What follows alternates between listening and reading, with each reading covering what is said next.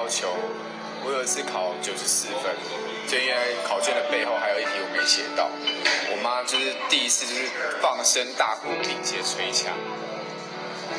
对，然后还有就是可能以前学钢琴的时候，一第一次学钢琴，并不是自己要求，而是妈妈要求的，然后她会陪我坐在那边，坐到那首歌练好为止。其实你小时候定力就没有很好嘛，所以你练到大概差不多半小时，快四十五分钟的时候，就开始想要起来动。那他不让我起来动，他就是要我把那首歌弹到他觉得为 OK 为止，才能够停止练习这样。然后那时候也是一个礼拜五天，几乎每一天都要补补习，不管是才艺班或是英文或是数学都要，作文这些东西都让我养成的习惯是我必须要跟别人竞争，然后要比别人好，因为他也会拿我跟别的同学比较这样子，对。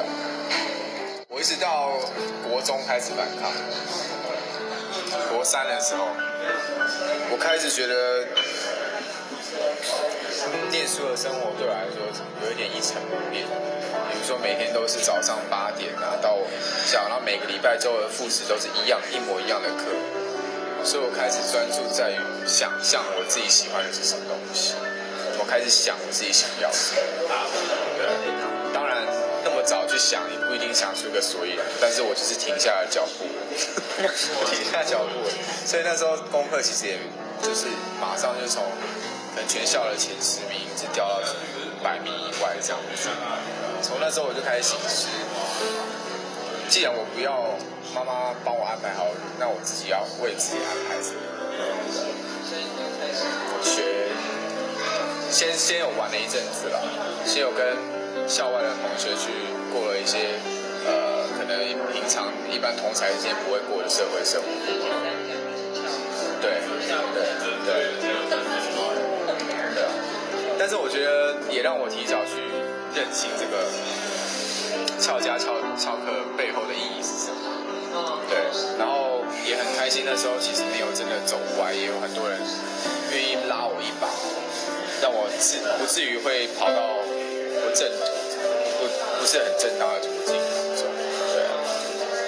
跟戏里面其实到后面大家会看到的，我跟妈妈的相处模式就是这个样子。